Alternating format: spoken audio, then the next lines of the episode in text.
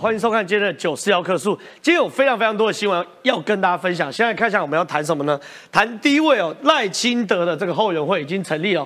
我们都知道阿扁有活水营，呃，蔡英文有小英之友会，呃，赖清德叫什么呢？叫做信赖后援会。哎，蛮有趣的，这个信赖台湾果然变成他的 slogan，一直在使用哦。现在呢，传出来新的消息啊。备战大选，信赖协会令全台遍地开花，而且除了全台遍地开花之外，大家仔细看这个照片，华府信赖后援会说，除了台湾之外呢，连华府甚至美东、美西、北美都会有赖清德的后援会。所以第一个大家要问，当赖清德选战已经开打之后，我们就会很好奇喽。到底副手人选是谁？副手人选现在传出来有两个，一个是小美琴，一个是郑丽君。小美琴呢，当然讲就是注重她在美国方面的能量跟美国的关系嘛，这是第一个。郑丽君呢，当然在青年文化影视圈获好评，而且这两个人派系色彩都不浓厚啊，有助于党部的团结啊。所以这个东西呢，到底赖清德未来的走向会怎么呢？晚点节目来会跟大家解读哦。可有趣的事情是，当赖清德在整队整得越来越整齐的时候。国民党越来越乱，像雾里看花，我有点看不出来啊。比如说好了，现在呢，侯友谊呢，现在叫做“吼吼做歹”，已经被他笑歪，对不对？结果没想到赵少康啊，他是战斗蓝的领导，他应该帮侯友谊辩护，帮侯友谊讲话，结果没有。最近毛起来捅侯友谊，除了他看到赵少康公布的民调侯友谊大崩跌之外啊，现在赵少康要求什么东西呢？逼侯友谊叫做“吼吼出来供”，什么意思呢？他说啊，侯友谊啊，应该站出来，以各种形式的论坛或愿景说明会来发表我自己的论的的论点。哎，这不是要逼侯友谊死吗？侯友谊讲话就不行了，你赵少刚还下这种诡计，非常非常奇怪啊。第二件事情呢，看起来。国民党也想要在美国关系上得分哦，来平衡马英九的失分。为什么马英九会失分？晚点给大家看。但是呢，今天有个独家，一天两封加密电报直授党高层备战侯友谊赴美面试。朱立伦六月先行开路，它的内容是什么呢？说朱立伦呢网罗了秦日新啊，秦日新一些观众朋友可能不见得知道他是谁，他是以前外交部北美司的司长，在美国有非常好的关系，然后目前呢派驻到华府帮朱立伦呢打点华府的关系。那朱立伦说，我们先把侯友谊探路好了，朱立伦六月要先去华府，哎，这就很有趣哦。朱立伦六月先去华府，到底是帮侯友谊开路，还是帮自己开路？到底是拿帮侯友谊开路的名义来帮自己开路，还是朱立伦自己就想走这条路？有一点像在绕口令，可大家懂我在讲什么就懂。所以晚点我们也会问一下林涛啦，到底秦日新啊在这里面扮演的角色啊，到底朱立伦呢六月去访美是帮侯友谊开路，还是自己就想走这条路？晚点节目也会讨论啊。另外有趣的就是这个画面，马英九啊，我坦白讲。马英九这次中国行造成非常非常大的纷扰，为什么？因为同一天马英九到中国的时候，就上海浦东机场时候，有另外一个人叫做李显龙也在广东降落。我什么都不用讲啊，有图有真相，有图会说话。导播，我们带来这两张图，你光是看，这是左边马英九下来的，右边这是李显龙下来的。有没有感觉到浓浓的不对等啊？有没有感觉到浓浓的不对劲啊？为什么李显有地毯，而且不止有地毯，还有鲜花，不止有鲜花，还有小朋友，不止有小朋友坐在他地毯旁边，还有这种漂亮的装装饰边。而马英九，哎，这我坦白讲，这算是我看过外宾中很寒酸的一个外宾呢。而且呢，原本要接驾的呢，说好是丁薛祥，中国第六号人物，变成国台办的副主任。所以马英九这趟中国行呢，坦白讲，你看是祭祖之旅还是羞辱之旅？晚点节目会讨论哦。另外更有趣的事情，马英九今天跑去中山陵哦，跑去中山陵呢，有这个特别啊，有去祭孙中山，有挥毫啊，里面满满的细节，细节晚点再讲。我只导请导播带这张图，几位观众朋友，我们带大一点，你看得懂这在写什么东西吗？和平奋斗，振兴中华，这我没意见。马英九这三个字我也没意见。请问有人看得懂？二零二三百一二，然后三二八吗？百一二是什么东西啊？百一二是民国一百二十一百一十二年，大概是这个意思。可有听过有人讲百一二的吗？好，那你写个百一二就算了，你百一二旁边还写个二零二三，这什么玩意儿嘛？所以到底马英九这场，我再讲一次哦，是祭祖之旅还是羞辱之旅？晚点节目都会讨论哦。最后，狒狒。狒狒这件事情啊，真的闹得沸沸扬扬，呃，这是谐音梗啊！哎，我真的很难想象这个桃园市政府在处理狒狒议题。昨天已经出现了农业局的摆拍事件，今天出现了农业局的列队欢迎事件，再加上到底这位诚信猎人啊，就是射杀那位狒狒的猎人，到底？是桃园市政府派的，还是新竹县政府派的？晚点节目都来跟大家讲清楚。反正林涛在嘛，我们就来好好严刑拷打他一下。所以今天林涛戏份很重，呃，一如往常的。那进入到节目讨论之前呢，先来介绍今天的来宾哦。第一位是台湾套约策进会的副理事长张宇韶，宇韶老师你好，正好大家晚安。还是副秘书长啊，对不对？呃，不重要，没关系啊，宇韶老师就好。是是是是，张先生就好了。啊，张先生啊，尊称啊，对不对？尊称张先生，再是前民进党呃民众党中央委员张立山，立山哥你好，呃大家好，再是这个文山治理王石喜，石姐你好，大家好，再是今天是这个狒狒代言人，还有这个我们的马英九代言人的林涛涛哥你好，郑浩大家好，好，那进入到这个我们讨论这个呃叫什么？哦，讨论赖清德之前呢，我们现在看一下马英九的画面，马英九昨天下飞机有什么画面？现在看一下。马英九二十七号下午四点二十一分抵达上海浦东机场，负责接机的是中国国台办副主任陈元峰。接机团包括上海市台办主任钟小敏、副主任李晓东一行人轮流和马英九握手，但却不见号称的元首级慰安，更别说一度传出要接机的是中国副总理丁薛祥。马前总统这一趟旅程选在洪都拉斯与我断交隔天，在争议声中出发。马英九。违背全民的意志。下午一点，台湾国理事长陈俊涵率领成员拉布条卡位马英九受访点，大喊丧权入国，才刚开口就被航警局人员带走，现场爆发拉扯。马英九则在清场之后大谈登陆心情。这是我第一次到中国大陆访问。事实上，在我这个三十七岁的时候。在政府里面就负责处理两岸事务。我今年七十三岁，等了三十六年，希望透过年轻人的热情互动呢，能够改善两岸目前的气氛围，让和平呢能够更快、更早的来到我们这里。短短二十五秒谈话，随后把马英九拉走。这回配枪只有人数的一半，维安大权交给对岸。谢谢，谢谢，谢谢。往后退，往后退，往后。马英九以祭祖之名返乡，传出湖南省江赠湖田马氏午休族谱，重庆则是送马英九父亲马鹤林过往资料纪念。首度访中说是祭祖，马英九却又喊都是为两岸和平，还感叹等了太久。但对岸指认马先生还狠挖我国墙角，这趟旅程到底满足了谁？哎，我知道大家都想骂马英九，大家都想要在荧幕上热烈的去痛骂马英九，但是我们节目有节目的流程，我们要先谈一件事，谈信赖台湾这件事。我想问石基奇哦，因为其实坦白讲，选举是两个政党的选举嘛。一边国民党就我们等下会讨论的什么马英九之乱啊，狒狒星星之乱，我是讲是费鸿泰跟徐小新哦，狒狒星星之乱呐，还有桃园市的狒狒之乱呐，还有这个侯友谊之乱呐，很复杂。可反过来说，哎，民进党看起来是有一点这个这个步调整齐啦。你看陈水扁的活水营，蔡蔡英文的小英之友会，然后到这个信赖台湾的信赖协会，其实。感觉起来，赖清德已经进入到选举的节奏，而且选举的节奏感觉起来，第一个民间号召成立的信赖台湾愿景协会，号召挺赖的力量，筹备在全台遍地开发。目前规划四月中在赖获得政治提名当选后，率先在本命区台南成立分会，甚至乔氏我没看到嘛。另外有所谓的副手人选也在密切讨论中，有人讲萧美琴，有人讲邓丽君。萧美琴有她的好处啊，当然在对美关系是非常非常厉害的。邓丽君也有她的好处啊，青年文化、影视圈都获好评。所以实际你怎么看整个民进党的节奏，是不是真的蛮好的？其实呃，过去一段时间赖清德在这个呃党内已经确认只有一一个。这个要参选总统人之后，其实那个整队的状态就一直不断的在进行中。也就是说，整个绿营现在看起来是有节奏的，在整理自己的队伍，让自己的队伍看起来更具有这个战斗能量。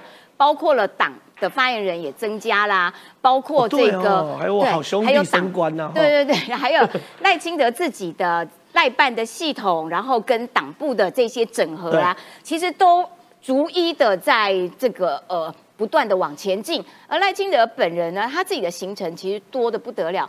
他每天都都跟不同系统，譬如说党内的派系的人，或者是呃这个呃各个社民间社团，我有听说工会什么赖清德现在都在跑了，对他都在跑，而且他是有约到他自他的官邸里面去进面对面这样子谈，然后甚至他在呃我举一个小例子，就是他到台中跑的一个活动的时候，因为他副总统那个会议呃这个。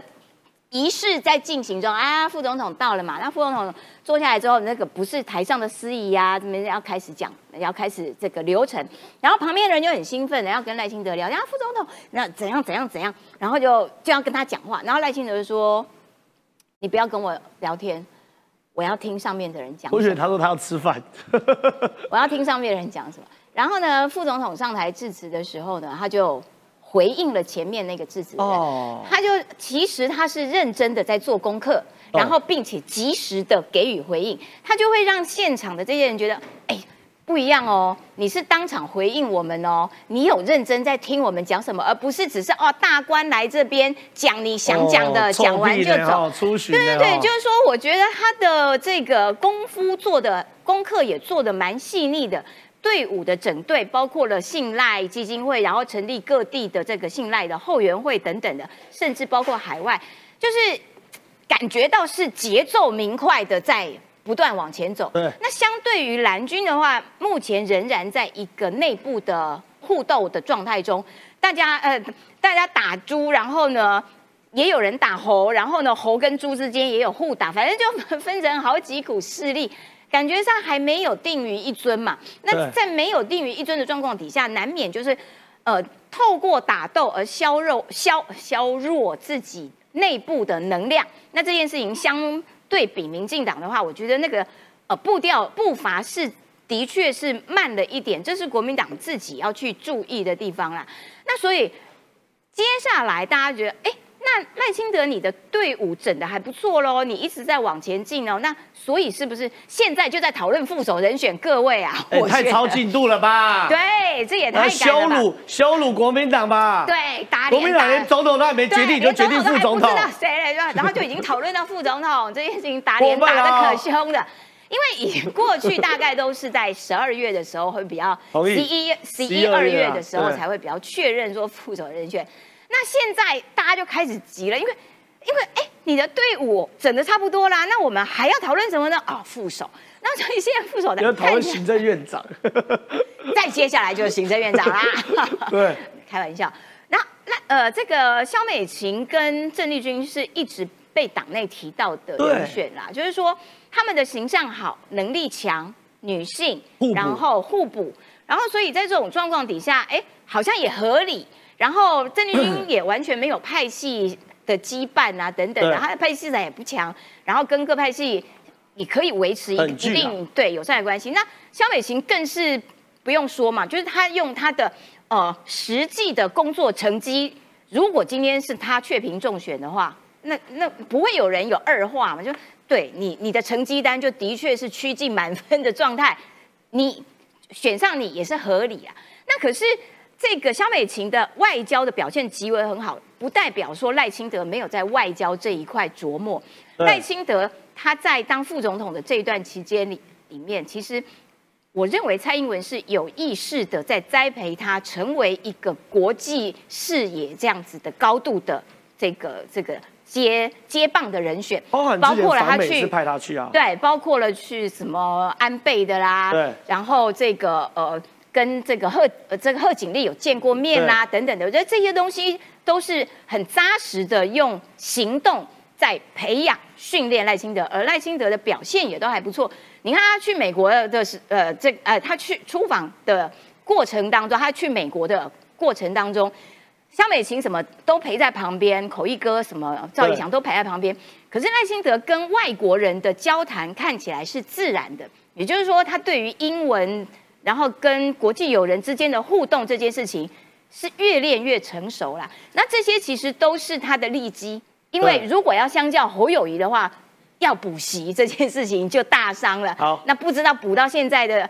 嗯，能不能拿一点成绩单出来给大家看看？哎，这个结尾结的真的很好哎，我原本还在烦恼中。我就一个东西要补充啊，大家看过《三国志》吧，《三国演义》嘛，是孙策交班给孙权的时候讲一句至理名言。我虽然是来宾，居然想考主持人，讲什么？孙策交办给孙权的时候，儿子呵呵做胆怯，内事不决问张昭，外事不决问周瑜。对，所以呢，刚好是内外都有人，这就是赖清德甜蜜的附和。我我正要说的是啊，内事不决问立军，外事不决问美琴，刚刚好嘛。这丽君基本上对文化产业，对呢。公知界、文化界是非常熟悉的。肖美琴应该可以堪称呢最厉害的驻美大使，跟民进党最杰出的外交官。两个人不知道选谁，看呢内跟外，赖清德考虑是谁。那么我昨天看易善的评论呢，民进党都走到这一步了，国民党呢连总统人选啊。都不知道是谁了。这个梗我给九点五分，有掉书袋的感觉。更重要的，同时拍了两个人的马屁，哇，这个梗不得了。于老师，我给你九点五分。好，那接下来呢，我想问一下涛哥，因为当然了，我们刚讲一大堆嘛，内事外事啊，一大堆，其实谈的就是国际视野。我坦白讲，这个国民党或蓝营的人选里面，国际视野最好，朱立伦第一名，对不对？这这没办法，这没话说。那郭台铭呢？我认为他是很局限，他局限在产业面。那侯友谊的零，好零就是没有。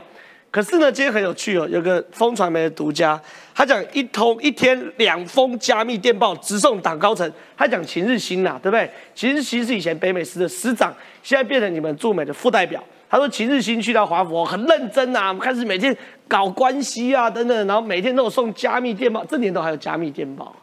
送加 有啦 有啦，不是因为，等等，我先问完。好，送加密，这不太这年头有加密电报，打个赖不行吗？好，加密电报回党中央。然后呢，重点来喽，朱立伦六月要访美，我等下问一下林涛我们这件事实。但是六朱立伦六月访美的过程中呢，朱立伦说，我我没有是自己要选的，我是先帮侯友谊开路，那侯友谊可能九月去，哎，有没有这件事情啊？其实我。目前呢，我觉得六月要访美或访日，我觉得都是言之过早了。当然，我觉得相关的准备工作言之过对对，朱立伦言之过早，因为其实相关的准备对美的工作，随时访美访日这本来就是国民党应该做好的功课。为什么？因为不管这个总统候选人六月出来是谁。那他很快的可能就要布建访美的行程对，这个超怪。你六月出来应该是出来的访美，你朱立伦六月访美干嘛？所以，所以我觉得说他写说朱立伦访美，我是我是我觉得先保留，原因是因为。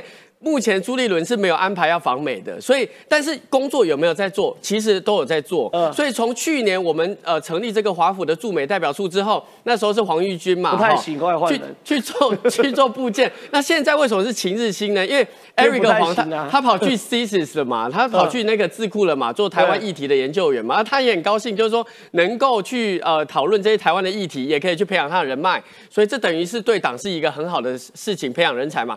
那秦日新他有。有一个好处就是说，因为他是当时候是天下第一师北美师，而且称为外交才子。那些当然有出事了吗，但有一些小争议啦。但 你们不是有这个连接条款吗？其实小争议，但我觉得回过头来看，他其实是外交训练的专才。同意啊。所以他到美国，他每一天发两封加密电报，确实现在外交部还是有。还是有一个规格的回报的模式的。那说真的，如果说党中央要及时掌握所有的情资来讲，还是照外交的专业的方式来回报，其实是比较细致、比较妥当。传个赖不香吗？啊，传个赖不香吗？因为传赖其实还是有治安的问题啦，所以我觉得说。秦日新确实这个呢，我推荐。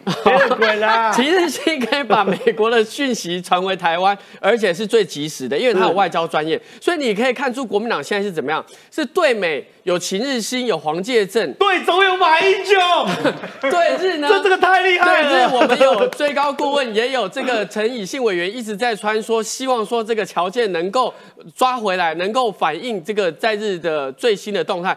在中国大陆呢，不只有这个夏立言副主席，现在的马前总统也在对岸访问，所以我们中国中国国民党的立场就是爱台、亲美、友日、和路，这几乎是一个三角的架构。我们把功课做足，不管是谁代表国民党出来参选，其实都是好。爱台、亲美、友日、和路是四角的架构，因为爱台是我们放在心里的，哦，放在实际的作为。那我觉得，我觉得比较有趣的，应该来讲一下，就是说那个郭董事长，我自己的讲一下，对我自己的看法是这样，就是说，因为现在蔡总统要访美嘛，对，郭台铭也要去访美，对，然后那个马前总统现在在访陆，那我觉得就是说，如果这时候有蓝营的好朋友也访美，我觉得这是好事啊。为什么？因为他到这个西岸拜访一些经济、一些科技的，这的本来就是他的专才嘛。那如果他到华府，能够在既有的层级哦，维持一定的格局哦，那其实某种程度也会让人家觉得说，哎，国民党有美对美的新闻，也有对中国大陆的新闻，说这是一个美中的平衡一定的层级，然后可以让大家觉得说国民党在美国有加到分。你说谁？因为我我我说真的，过去郭董事长他到那个美国去设厂是拜登出来，对，是是元首级的。那我觉得说，因为家鸽子哎。因为大家考量他这一次去，可能有一点点政治的味道，不是纯然是商业，所以我觉得不一定会是，例如说元首级的。可是如果能够在整个的国安部门或是经济部门，他到达了一定层级以上。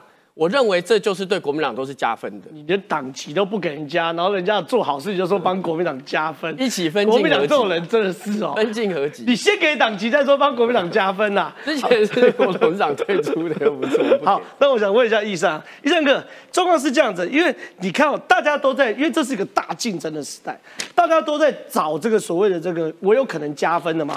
你看郭台铭去美国很清楚嘛。他去美国不可能见到什么大官啊，林大也不要乱乱讲，他怎么见得到大官？但是他有个好处啊，他可以见到一些产业界的人物啊，对不对？企业大佬库克搞完妈试训一下，有可能啊，这是他强项嘛。那柯文哲访美，他再怎么样也可以去这个自由女神像拍张照啊，英雄啊，拍点书啊，也是一个动作。可是最惨是侯友谊，我们这标题下的多好，无消无息，侯友谊无消无息，哎，就是。侯宇的问题已经不是外交，是连内政都搞不定嘛？我昨天听到侯宇讲讲这个，我们跟洪都拉斯这个断交，他回答这个，我真的听到昏倒了。他说：“人人都是外交官，你够傻了？什么叫人人都是外交官？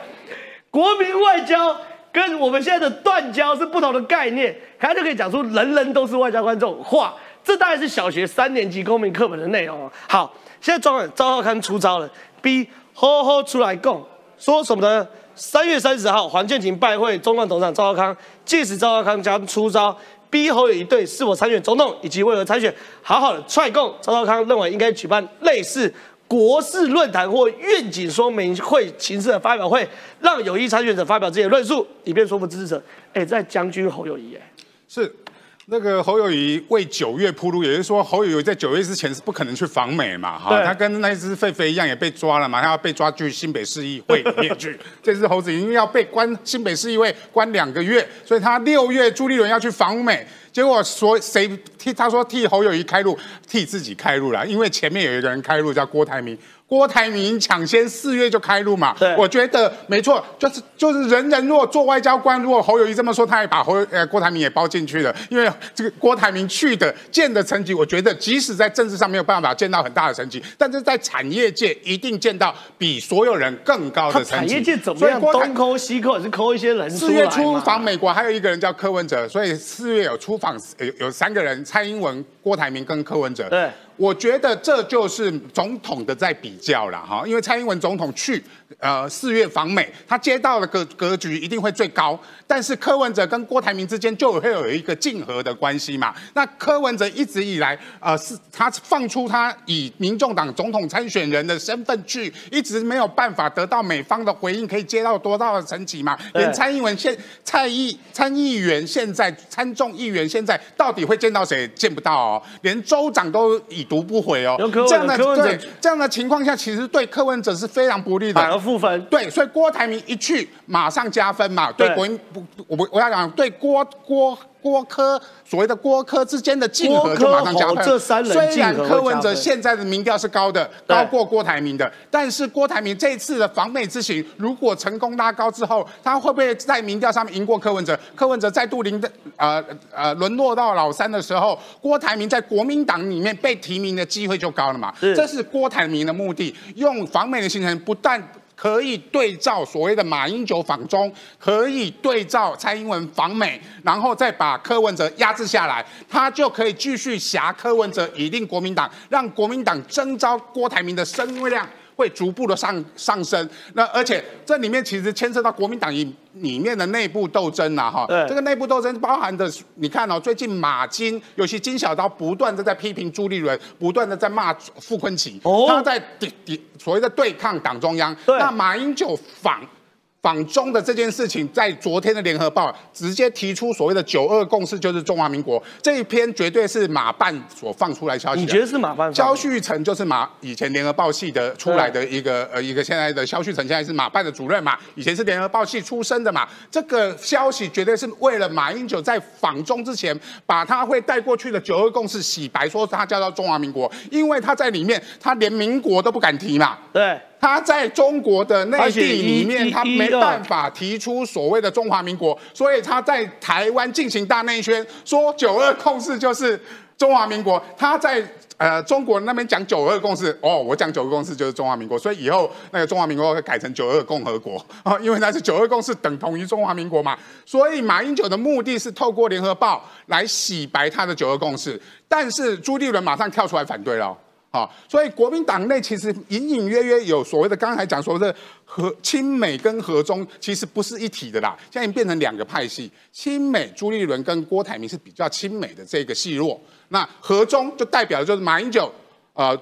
金小刀、侯友谊，不要忘记了，侯友谊的老师叫谁？谁叫侯友谊要好好念书的？就是苏启叫他好好念书的。因为现在侯友谊对于两岸国际外交根本不熟悉，所以未来只要是侯友谊参选。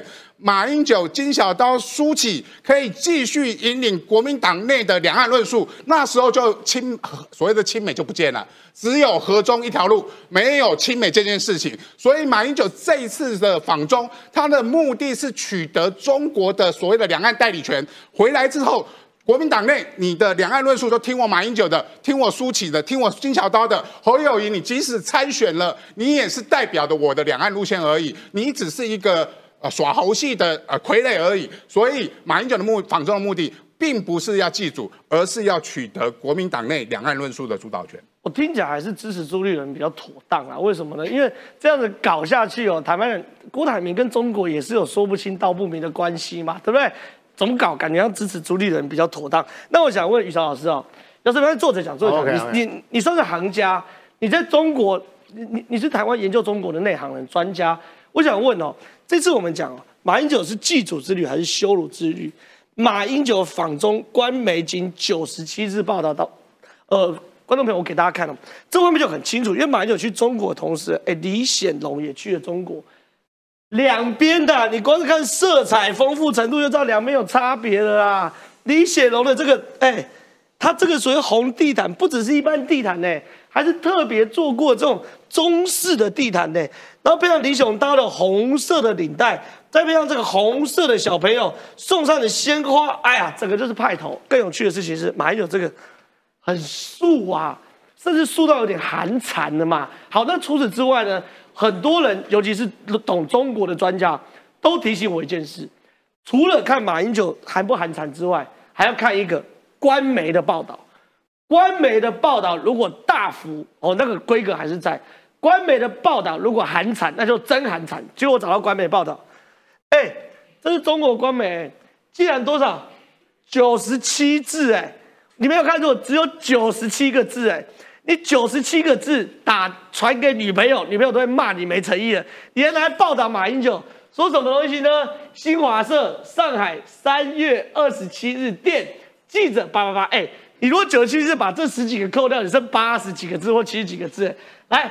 马英九率团抵达上海，并赴南京。中共中央台办、上海市委书记有关负责人到机场接迎。据了解，马英九此次来大陆祭祖参访，并带领台湾青年学生前来交流，将到访南京、武汉、长沙、重庆、上海等地。这个算是我看过非常非常敷衍的新闻稿，而且讲马英九连先生都省掉。所以，老师你怎么看？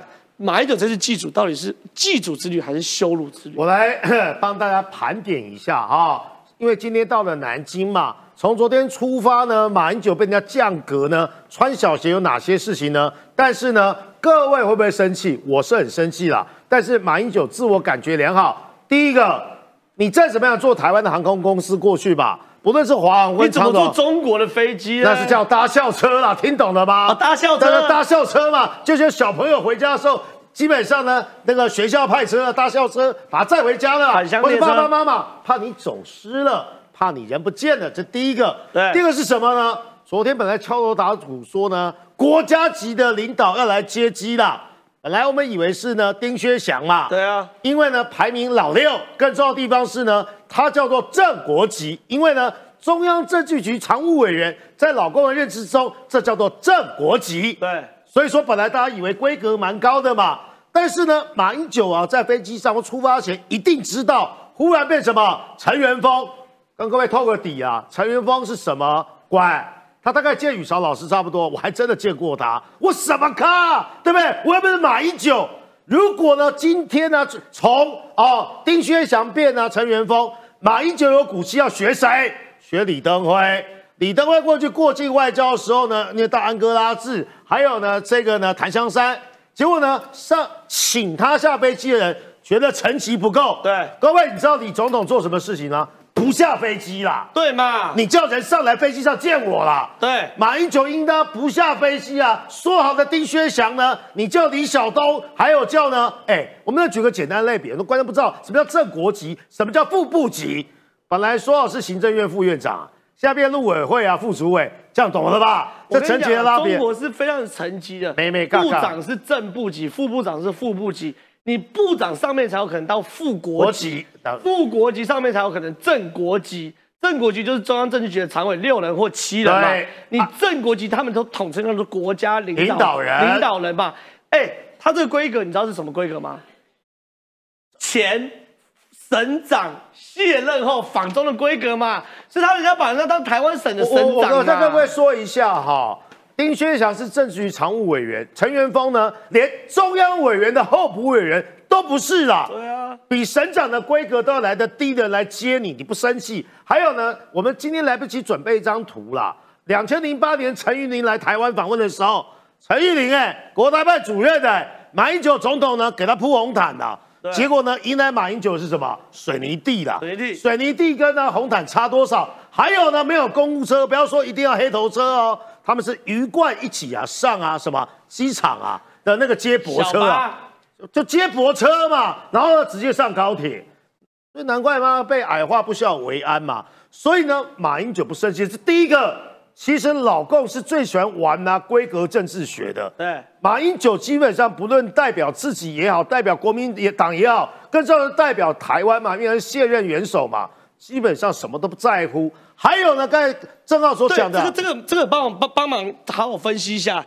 哎，怎么会新华社用九十七个字简短报道马英九啊？我告诉大家，这个典型哦，需要统战你，但是呢，这叫战略上呢秒述你，战术上呢尊重你。哦，毛泽东说的嘛，对，这个叫做先声夺人。大家呢要谈判，对不对？我先矮化你，矮化到什么地步？阶级规格你看到了吧？来的人你知道的吧？没有红地毯，你看到了吧？外面的报道叫做呢去主权化、去规格化。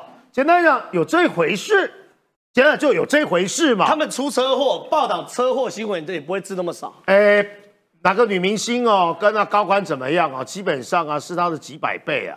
台湾的元首去就就九十七个字，太难看了吧？这意思什么？有这回事。好了，好地方要盖了。所以说呢，马英九在那个地方呢，主场被人家框住了，马有力丢了，你也没有机会说什么的啦。主场求证都是我的人。刚才我想一想补充一件事情是啊，侯友宜那个什么人人都外交官，那不是小学三年那超食神的嘛，人人都可以是食神，只要有心嘛。侯友宜大概想表达这个啊。刚才对比李显龙啊，李显龙是新加坡的总理，新加坡也是啊，踩啊。双元双手掌制啊，他总统呢基本上是虚位元首，他就是实质元首铺红毯，这才叫做规格。马办的人一直说呢，马先生不在乎哦啊，或者是说呢，这些事情都不重要，甚至呢，某位随行的随学者还说啊，这是淡化政治的需要。某位教授说的哦，说之所以规格降低啊，是为了淡化政治需要。我从头到尾听不懂马办不断的说要淡化政治或淡化政治意图，你不要去就最淡了嘛，你干嘛去还说淡化？这啥？这这这什么意思？关键在于你有淡化吗？你十二天祭祖真的只有那两天而已，四月一号了。老实讲，其他全部都正式行程。还有你明知道呢，统战就是老共的工作嘛。人家哪有要淡化处理啊？你自己讲淡化的意思是你根本是欺骗社会。请问马英九去有没有想要谈所谓的统一？他说不排除啊，不排除嘛。虽然马英九没有亲自这样讲，但肖旭成这么说，那请问马办的主任这么说，负责人这么说，那你就是有政治企图嘛？你真的要去好好谈政治，讲的是什么？讲这个规格嘛？讲的是什么？讲的是对等嘛？讲的是什么？讲的是啊彼此。最后一个结论啊。哎，国民党朋友这边说啊，在新加坡的时候是啦。如果今天呢，习近平、马英九叫习近平称他习先生哦，我是觉得无所谓啊，反正呢，习近平也不在乎啦。但是呢，习近平在自己的主场会不会在乎人家怎么称呼他？会。可是现阶段你在中国的主场，你说客随主便，我觉得是你自己太随便。什么意思呢？不把自己啊看成是一回事，你又如何呢？期待别人把你当成一回事？还有，你又如何期待九四要客诉的所有线上的朋友把你当成是一回事啦？对，我觉得这件事情是真的是非常非常夸张。还有，接下来因为谈两岸呢，要行家来解读，我等下会问实际解。可我现在跟大家独家解读哦，到底马英九这一趟的南京叶林之旅哦，有多丧权辱国？因为我特别特别什么，把二零一四年的陆委会主委王玉琪哦，那时候去南京中山陵叶林的祭文，跟马英九现在去叶林的祭文，两边摆在一起啊，大家看就看得出来差距啊，连王玉琪都不如啊！什么叫连王玉琪都不如？第一件事情哦，来马英九去祭文的时候，由廖元豪就是个大学者，很好的学者来帮忙宣读嘛，但原则上就马英九的态度如何面对孙中山，来哦。呃，这个这个的癸卯呃癸卯年三月二十八日，中国国民党买者什么报报名团来的来了，伟哉国父领导革命，青天白日，光耀史垂，请问这什么东西？我们从小学伟哉国父领导革命都是创建中华哎，或创建民国哎，你连民国两个字都不敢写，来看，伟哉国父领导革命。民国造建，青天出现，白日当空。哎，马英九的这个文字直接把民国忽略掉，哎，他连民国连提都不提，这是第一件事情。第二件事情，我们过去讲九二共识哦，国民党都要跟我们强调九二共识一定要一中各表，对不对？来，不不不，讲一大堆，来啊，这个炎黄子呃，什么两岸人民同属中华，炎黄子孙振兴民族，共创未来，心传绵延。九二共识和平基础，请问一中各表嘞？你讲九二共识不敢讲一中各表，好，你不讲一中各表怎么讲？王玉琪教你怎么讲？来，王玉琪，一本说两岸隔海以虞甲子，九二共识求同存异。你不敢讲一中表各表 OK 吧？对不对？你表你的，我表我的，不好意思讲嘛。你讲求同存异嘛？你求同存异不敢讲，你讲求同尊异嘛？对不对？你讲都不讲，讲完九二共识后就和平基础。中国的九二共识后面接什么啊？接一国两制，哎，对不对？你连讲都不讲，这第二件事。第三件事情啊，马英九写这个这这边啊特别撰写嘛，他对于自己的这个这个毛笔特别特别觉得自己厉害。和平奋斗，振兴中华，马英九。然后呢，百十二，二零二三三月二十八，三二八。你不讲，我以为是摩斯密码，这是什么加密电报？刚刚谈的是不是？什么叫百十二？百十二我是看不懂啦。来看一下王玉琪那时候怎么说。王玉琦，国父孙中山先生创建亚洲第一个民主共和国——中华民国，至今已经有一百零三年。过去只能在台北遥祭国父，今天能够以陆委会主委身份心灵的向国父致敬，内心感到十分高兴，也非常感动。我有个很简单的，他们讲出中华民国有，有没有讲中华民国到现在都存在？有，他讲到现在已经一百零三年没有被消灭哦。第二个，他说他自己是种什么身份？他们讲自己是王先生，没有，他讲我是以陆委会主委身份来这边遥祭的国父，我觉得很欣慰。哎，石姐。破面自干，不过如此！的确啦，就是说人必自我而，后人侮之啊。我觉得马英九的确这一次，呃，先降格以求，然后所以就无所求，就是一切都不再坚持。你看王玉琪后面还有讲正视现实，有在人家的土地上告诉他，麻烦你正视现实。我觉得有骨气哦，对我觉得有骨气哦，讲中华民国。一百一百多多年多年之类的，那的确马英九做过总统，然后还这么的降格以求的时候，我觉得，呃，羞不不止羞辱了自己，其实是羞辱了全台湾人啦。事实上，我今天早上访问了邱泰山陆委会主委，然后陆委会主委很含蓄、很客气，他只有他就说，呃，我们都很意外啦。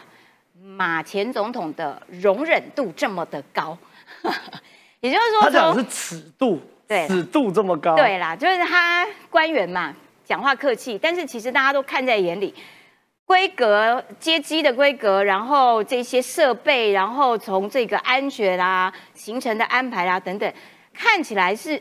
马人家设了一个局，写好了一个剧本，马英九兴冲冲的冲进那个剧本里面，哎，我要演，我要演，主动争取，所以那个感受上面包括了啊，还呃，老共还叫台湾的记者，你们只能叫他马先生哦，不要讲一些，不要讲马主席哦，等等的。对他不只管马英九，对，不只管马英九，还管我们的记者，就是这件事情，马办其实你应该要多一点的。不满，你应该要去多争取一点，因为毕竟他是你带过去的记者啊，你怎么可以让对方来管我们台湾自己的这些人呢？然后，呃，我觉得马英九的确太委屈了，他真的太委屈，可是他自己可能不觉得那些是委屈，所以他才会呃极度隐晦的隐掉了中华民国存在的事实，所以他写一个百十二。然后他只敢讲一个九二共识，不敢接下文。百十二到底怎么？到现在看不懂什么叫百十二。我也不知道，因为这不是我们惯常的用语，大家不会知道百十二是什么。他就用一种很遮掩的方式，很扭捏的方式讲，意思就是什么？总统从二零零八年到现在都是这样落款。百十二，它不是我们惯用的一种落款的方式。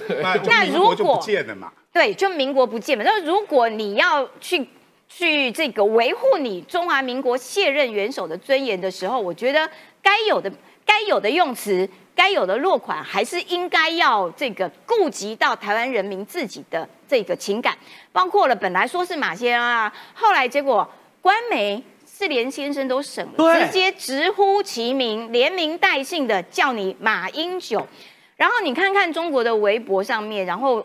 呃，这个多少网民在嘲笑你，在骂你，然后就觉得你是来乞讨的。所以其实我看的是难过了，就是说他好歹是我们的卸任元首，你们要这样子羞辱他，其实是羞辱了我们大家。就算要羞辱他，也是我们自己的事，干你中国网民屁事，黑你中国网民。所以看到人家这样子对我们的前元首，对我我其实心里面是难过。所以如果满久可以。多顾及一些台湾的情分，多顾及一些台湾人曾经投票给你，让你执政八年，可不可以照顾一下大家的心情和感受？那个东西才比较重要，而不要那么的唾面自干、一厢情愿。然后看到人家设了一个局，自己很主动的举手，我要跳入，我觉得太难堪了，太太随便，太毫无矜持了。这件事情，我觉得。国民党应该都很紧张啦，就是说你对于中国的这种悲屈、憋屈的态度，然后呃还兴高采烈，我觉得对国民党来说整体形象是雪上加霜。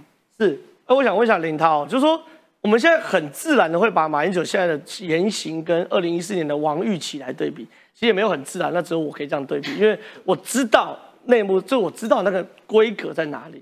二零一四年我跟你都在党部，那时候王玉琪这些事情我们也都谈过。可是现在比较，你看三件事情嘛，第一个嘛，哎，什么叫做领导革命完就叫青天白日？我看不懂哎，领导革命完当然叫民国造建啊，或是建立民国啊，对不对？然后呢，第二个九二共识怎么后面就没了？变九二共识，人家讲求同存异啊。第三件事情，王玉琪都自称自己在这边是以。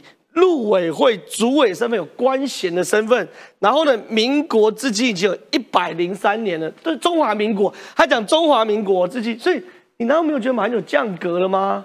其实我这边要做一个简单的澄清哦，就二零一四年陆委会主委王玉琪这个中山陵的祭文啊，应该是要跟马总统他到达中山陵的谈话来做对比，因为他这个是廖元豪宣读祭文，是马总统致辞完之后再放个祭文，不是不是，所以没有，所以马英九总统他到现场哦，介绍他的时候就是马前总统，他第一句话讲说，国父孙中山先生毕生领导国民革命，推翻满清。创建民国到今天已经一百一十二年了。我就是原句这件事情，这是原句，跟王跟王玉玺完全不一样。他他王王玉玺原文讲哦，国父孙中山先生创建亚洲第一个共和国，中华民国至今有一百零三年，他有主持哦。还有中华民马英九那是没有主持，马英九说国父孙中山领导革命，推翻满清，创建民国，然后逗号到今天已经一百一十二年，他是讲。孙中山推翻满清那件事，到今天已经一百一十二年了。他不是讲中华民国到今天已经有一百一十二年了。我们搞两岸政治都知道，寸字不让，因为我们都知道寸字不让。这边有主持啊，中华民国已经有一百零三年。我在讲的是，他讲是马英九这次讲是国父孙中山推翻领导革命，推翻满清，创建民国，到今天已经一百一十二年了。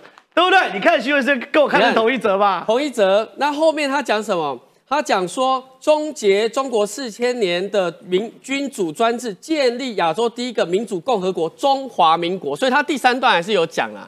不是，我觉得说不是，是到现在。听我讲还原。你有没有时间听我讲？我的关，我我要问的是，到现在中华民国还存不存在？当然存在。可是马英九讲的是当年存在。有啦，他有讲啦，信赖一八九，他第三段讲的啦。就是推翻他讲说，国父一八九四年在美国。檀香山成立新中会嘛，然后后来创建中华民国亚洲第一个民主共和国嘛，所以他还是有讲。所以我我我说第一件事情，当年创造了。对，我说第一件事情就是说，王玉琪的这个祭文应该是要跟马总统的致辞放在一起。不是不是，这个是祭文，这是致辞。对，那因为廖元豪教授他是后后面的祭文，对，就是对致辞啊，致辞要致辞，所以总统还是有提到前总统跟民国啦，还是有。那第二件事情就是说，确定你去看他去这个中山纪念馆的时候，我我现场第一时间。我们因为我们有一些学生去那边嘛，都传回来直击，就是说那个导览员在介绍一八九四年中日甲午战争的时候，没有提到台湾。哎，马总统还跟他讲说，你要讲割让台湾，因为这是事实，而且也是凸显凸显台湾主体性的这样子的词，你要把它加回去。甲午战争割让台湾不是凸显台湾，没有，所以所以你看哦，他还是会凸显台湾是中国的一部分。上面他还是说要好好写清楚史实，所以。民国也提了，马前总统的职称也提了，而且凸显台湾的主体性。而且我必须要提到了，这个百十二是马总统的惯用的。那马英九，哎，我我也有拿过马英九签名，他旁边会百一百，他旁边会一百零一年就百一嘛，一百零二年就百二嘛。一百零不是我说，没有我意思，他旁边会另外写个二零二三吗？他不会，所以我觉得，但我所以我觉得这这也是很好的。为什么？因为你知道中国大陆它是西元纪年。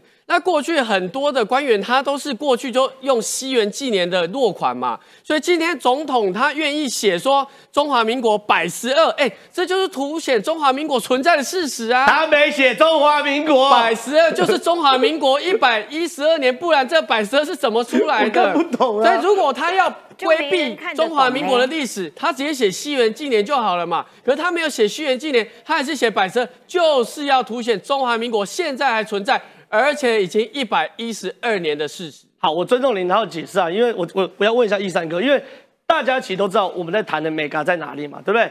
王玉琦是很明显讲了，中华民国至今已经有一百零三年的，而马英九呢是各式的遮掩，用这个文字的游戏讲国父孙中山领导革命，创建民国，到现在已经一百一十二年，他讲是创建民国的那个那个动作，到现在已经一百一十二年，可中华民国还存不存在？马英九不敢提。百十二，我知道，百十二就讲中华民国是民国一百一十二年，可是为什么民国不见了？他不敢提。所以你怎么看马英九这种上权辱国行为？刚才主持人讲唾面自干的时候，马上接配姐，然后那个聊天室就一堆佩佩佩佩佩佩佩佩，我好想听王时琪再讲一次配，我就配，啊，就讲出来就是佩。你如果真的像所谓的好联合报写的九二共识就是中华民国，你就大声疾呼在那对岸中山陵说，我就是中华民国的总统，敢不敢讲？不敢嘛，就是你只敢透过联合报在台湾进行大内宣，你就不敢在中国讲出中华民国堂堂正正的我是中华民国前总统四个字。为什么不敢讲？因为你马英九被中国邀请去，就是中国对付蔡英文访美的两个套路之一。对。第一个套路就是你去马英九，你是前总统，到我中国来，我就不承认你，这是第一个套路。第二个套路就是洪都拉斯断交，你中华民国才在台湾就没有人，国际没有承认，这是中国对于台湾他要使出的他的套路。对，那你马英九就是配合中国演出了，就是这样子。我们看这个《环球时报》的报道，《环球时报》说。不止洪都拉斯不会是最后一个跟台湾断交的国家，它是未来会有更多的断交潮，这个才是中国的目的。你马英九配合演出了，所以只有一个人，我觉得他评论的最好，叫陈建仁。不要忘记了，我们在欧洲有一个。外交国家叫教廷，教廷的圣骑士就是陈建陈建仁，所以陈建仁来骂马英九刚好，骑士把马骑骑在下面刚好而已。所以陈建仁说：“马英九，你少一点脾气，你对我们的外交处境，你要不要配合环球时报说的？”啊，你根本就对于我们断交的时候好开心哦！你那天那么评论的时候好开心，说你看蔡英文就是把断交潮一模一样，跟《环球时报》评论的一模一样。你少一点对我们外交的脾气，你多一点在中国的勇气。你要为我们的外交争一口气，因为你不管你多不讨多讨厌马英九，他就是我们中华民国前总统。你要为我们的外交争一口气，结果你去中国，你有为我们外交争一口气吗？你帮我们泄气嘛？所以唾面自干，我觉得我们都跟马英九就学配解，就直接配一个字就好。哎，于超老师补充这些东西啊，一个道理就讲完了嘛。各位去拿出啊，中共过去怎么形容这个中华民国的？还有呢，习近平在二零二一年呢建党一百年呢，是怎么讲中国历史的？马英九照单全收，副本抄抄售了，这么简单呢？老共也会讲啊，中华民国成立于一九一一年，是资产阶级的这个呢政体。马英九讲的跟中共官方的有什么不一样？好，这第一个，第二，我来示范一下，因为一九九八年东亚所师生。第一站到南京，到中山陵，我的老师叫当司仪来还原当时的现场，满整学的点啊，我就在中山陵现场哦。对，中华民国国立政治大学东亚所研究所全体师生，在中华民国国父及国民党总理面前行三鞠躬礼。一鞠躬礼完之后，今天是中华民国八十八年七月二十二号。我跟各位讲，现场发生什么事呢？全场的中国民众好啊，倍儿棒啊，好样的！国民党回来了。结果我正要离开的时候，后面开始排队。哎，那个小伙子，我们也要。我想说这什么意思啊？我在中国赚的第一笔啊外快就是人民币一百元。跟你合照？不是，我们也要啊。广东佛山，对我再来一次，后面排堆人，什么意思啊？你要人家尊重你，就像我这个样子。中华民国啊，国立政治大学东亚研究所全体师生在国父陵前，我还讲中华民国国父哦，现场的所有人爆出啊啊这个如雷的掌声，这样做有很难吗？王玉琪也可以这么做啊。马英九刚才呀用夹带式的说，哎呀呀呀，我没有提到中华民国，郑浩真是抓到了美港，他讲没有主持啊，他讲的是很中性嘛。那好像在念啊中华民国祭文一样。不是，我跟他的主持就是李达宏。李达宏是谁？李达宏是我爸哈。李达宏于民国七十三年在板桥啊，在中和买了一栋公寓，至今已三十八年。请问这公寓还在不在？不知道，不知道。我只知道一个动词，就是他在民国七十三年或一九八四年买了一个公寓，这公寓还在不在？不知道，对不对？这个东西跟王玉琪讲的，国父孙中山创建亚洲第一个民主共共和国，中华民国至今有一百零三年了，这个主持在嘛？差别就在这边。我说完了，百十二呢，不管是他的习惯，或是有的没的，他故意这样落款的意思呢，让林涛这样的人可以帮他解释说，这是另类的一中各表嘛。百十二完了，二零二三嘛，你只敢在这种这种极为旁枝末节的细节上，让国民党的这种年轻人来帮你辩护，你为什么不在大是大非的前提跟原则上开这门走大路呢？是非常像宇超老师补充，但是讲完这个马英九之后呢，我们要讲狒狒了，狒狒的事情，我们现在给大家看一下，狒狒到底发生什么事情。狒狒在桃园流窜十多天，二十七号下午在杨梅富冈地区被围捕成功，但狒狒却在过程中中弹伤重不治。而引起外界议论的是，狒狒被捕获时丧失活动力，但农业局的官员还在跟狒狒拍照留念，遭质疑因此太晚将狒狒送医，也不尊重生命。桃园市议员黄琼惠也在脸书发文说，狒狒中枪后不赶紧送医救治，还在摆拍，痛批动保处一点概念都没有。我们同仁呢，确实呢。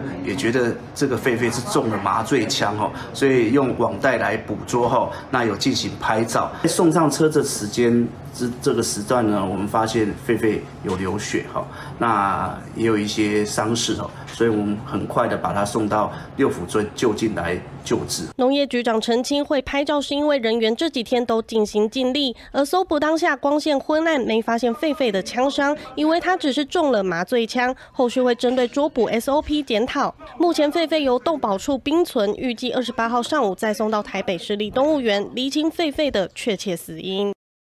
哎，涛哥，你刚好是桃园市议员哦，这件事情啊，我们刚好问你最适合，有两两个疑点要好好处理。第一个到底谁开枪的？谁把那个开枪找来？大家都用麻醉枪，怎么会有人带猎枪？哦，现在呢，这个陈先生哦，就是说这个诚信猎人呐，现在传出来说是自称是接获新竹县政府指派的猎人坦诚开枪。那新竹县政府说，哎，不是我，老母西花台哦，我没有派他哦。新竹县政府为了要澄清哦，特别拿了一个赖哦群主。哦，说，哎，这个是我们这个群组，我先解释哦，是新竹县为了狒狒特别提供了一个紧急的应变的群组。这个群组呢，你们开记者记者会澄清哦，说林犀利猎人并不是我们派去的，并公布当时的赖对话。来，赖对话是什么东西呢？林先生，我联络一下啊，林姓猎人，拍手刚讲诚信。林先生，我联络一下，电话扫一码，郑科长，请来补偿。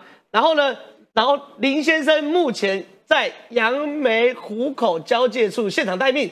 他说，如果有麻醉枪的话，可以由现呃兽医陪同下由他开枪。哎，涛哥，这个看起来就像是新竹县政府派去的这个灵性猎人呐。那到底是谁派去？可以帮大家先厘清一下。其实没错，其实这三个要有三个要厘清的。第一个就是为什么狒狒会出走嘛？这出走的管理责任在哪里嘛？第二个最重要就是这个猎人。到底谁派的？谁开枪的？谁违反保育法杀死这个狒狒？新竹县政府说是你们啊！我我觉得啦，因为这个猎人哈是这样的，这猎人第一时间哦，他是对媒体说是六福村，对不对？是六福村叫我同意，他旁边六福村同意我开枪嘛？那可是我们知道，在整个的六福村哦，配合农委会最新的动物保护法，六福村主题乐园是通过新竹县的家畜疾病管制所。